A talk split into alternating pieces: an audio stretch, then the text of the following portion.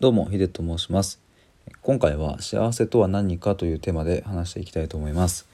一点だけお知らせなんですけども、9月23日の木曜日今週の木曜ですね。に、夜8時から、初ライブをやりたいと思っています。もしお時間合う方、よければ、聞いてくださると嬉しいです。よろしくお願いします、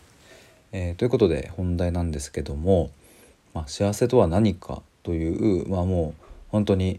えー、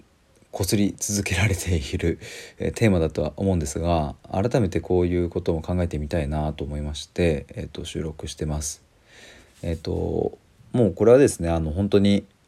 幸せの定義とかは人それぞれですし、まあ、正解不正解もないので、まあ、あくまで僕の個人的な、まあ、意見ではあるんですけども、うんとまあ、そういうふうな前提で捉えていただけると嬉しいです。でまあ結論から言うとですね僕は幸せというのはま日々とか日常のその時間であるというふうに、えー、今考えています。まあ、こういうふうに考えるようになったのは割と、ま最近で本当に僕が大学生の頃とかうんまあ昔そうですね学生時代っていうのは、えーと、例えば社会的に成功していること、まあ、お金があってとか、うん、幸せな家庭を築けていてとかなんかそういうこう物とかお金とか人のつながりみたいななんかそういうところに幸せを置いていたなというふうに感じます。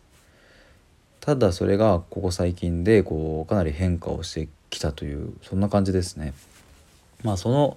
変化してきたきっかけやら出来事っていうのを全部話していると、まあ、かなり長くなってしまうので今回はちょっと割愛しますが、えー、要はそれが幸せであるというふうに考えています。でですねあのふと思うと象徴的な出来事もなんかこれあるなと思って、まあ、例えばあの恋人と別れた時とかって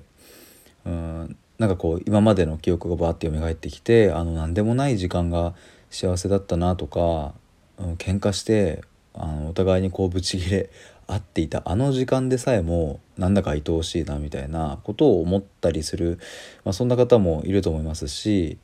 うん、例えば、まあ、ちょっとこう、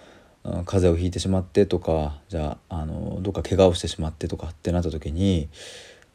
体がこう自由に、ね、動かないってなったとするとやっぱり日々何も考えずに体を動かせていたこととか、うんと、特にこう自分の、うん、体調が悪くなくて、えっと、友達と遊びに行けていたあの頃ってなんて幸せだったんだろうとかっていうふうにまあ思うと思うんですよね。でこの時に初めて人間は日々の大切さとか、うん、何でもない時間のかけがえのなさみたいなのを痛感してでその度に日々日常当たり前のことを大切にしようと思うんですけれども、うん、ひとたびその時間が過ぎていくとまたこう例えばお金とか